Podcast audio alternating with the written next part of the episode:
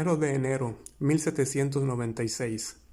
Este día, el primero que paso en el faro, escribo esta entrada en mi diario, como lo acordé con de Grat. Mantendré el diario con la regularidad que pueda, pero no se sabe qué pueda pasarle a un hombre que se encuentra completamente solo como yo. Podría enfermar o algo peor. Ahora bien, la guillotina tiene un escape, pero ¿por qué habitar en ella puesto que ya estoy aquí, totalmente a salvo? Mis espíritus vuelven ya a revivir al solo pensar en estar, por una sola vez en la vida al menos, completamente solo. Porque Neptuno, por supuesto, tan grande como es, no puede ser considerado compañía. Por el cielo que hubiera encontrado alguna vez en compañía, media fe como la he encontrado en este pobre perro. En ese caso yo y la compañía nunca nos hubiéramos separado ni por un año. Lo que más me sorprende es la dificultad que tuvo de Grat en darme el puesto, a mí, un noble de la comarca. No podría ser que el consistorio tuviera alguna duda sobre mi capacidad para manejar el faro. Un hombre lo ha manejado antes y lo hizo tan bien como los tres que usualmente lo hacían. El trabajo es casi nada, y las instrucciones impresas son tan simples como es posible. Nunca habría permitido que Ordov me acompañara. Nunca habría avanzado con mi libro si él estuviera cerca, con sus chismes intolerables. Por no mencionar ese eterno cotilleo. Además, yo quería estar solo. Es extraño que nunca observara hasta ese momento qué monótono sonido tiene esa palabra, solo. Podría imaginar solo a medias que había alguna peculiaridad en el eco de estas paredes cilíndricas, pero oh no, esto es un completo sinsentido.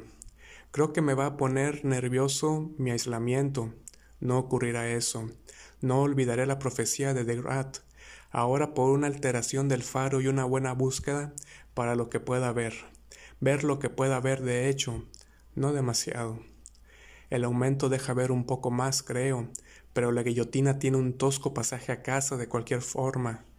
Ella difícilmente estará a la vista de Norland antes de mediodía de mañana y apenas estará a más de 190 o 200 millas. 2 de enero. He pasado este día en una especie de éxtasis imposible de describir. Mi pasión por la soledad escasamente podría encontrar mayor gratificación. No digo satisfacción porque pienso que nunca estaré totalmente saciado del placer que he experimentado hoy. El viento arrullaba al amanecer y por la tarde el mar había bajado materialmente, nada que ver aún ni con el telescopio, solo océano y cielo y ocasionalmente una gaviota. 3 de enero.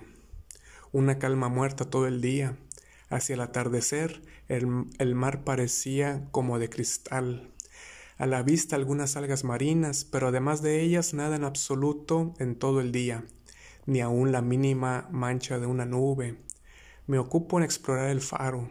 Es un faro muy alto, como lo descubrí a mi costa cuando tuve que subir sus interminables escaleras. No menos de 160 pies, debo decir, desde la marca inferior del mar hasta el borde superior de la linterna. De la parte inferior del interior, el eje, sin embargo, la distancia hacia la cima es de 180 pies al menos, por lo que el piso es de 20 pies bajo la superficie del mar aún en marea baja. Me parece que el hueco interior inferior fue llenado de mampostería. Sin duda esto lo hizo más seguro. Pero ¿de qué estoy hablando? Una estructura como esta suficientemente segura bajo cualquier circunstancia. Debo sentirme seguro en él durante el huracán más feroz que pudiera surgir. Y sin embargo, he oído decir a marineros que ocasionalmente con un viento del sureste el mar ha crecido más alto aquí que en cualquier otra parte, con la sola excepción de la abertura occidental del estrecho de Magallanes. No cualquier mar, aunque podría lograr cualquier cosa en este muro sólido de hierro remachado, que a cincuenta pies de la marca de la marea alta tiene cuatro pies de grueso, si una pulgada. La base en la que descansa de estructura parece ser de piedra caliza.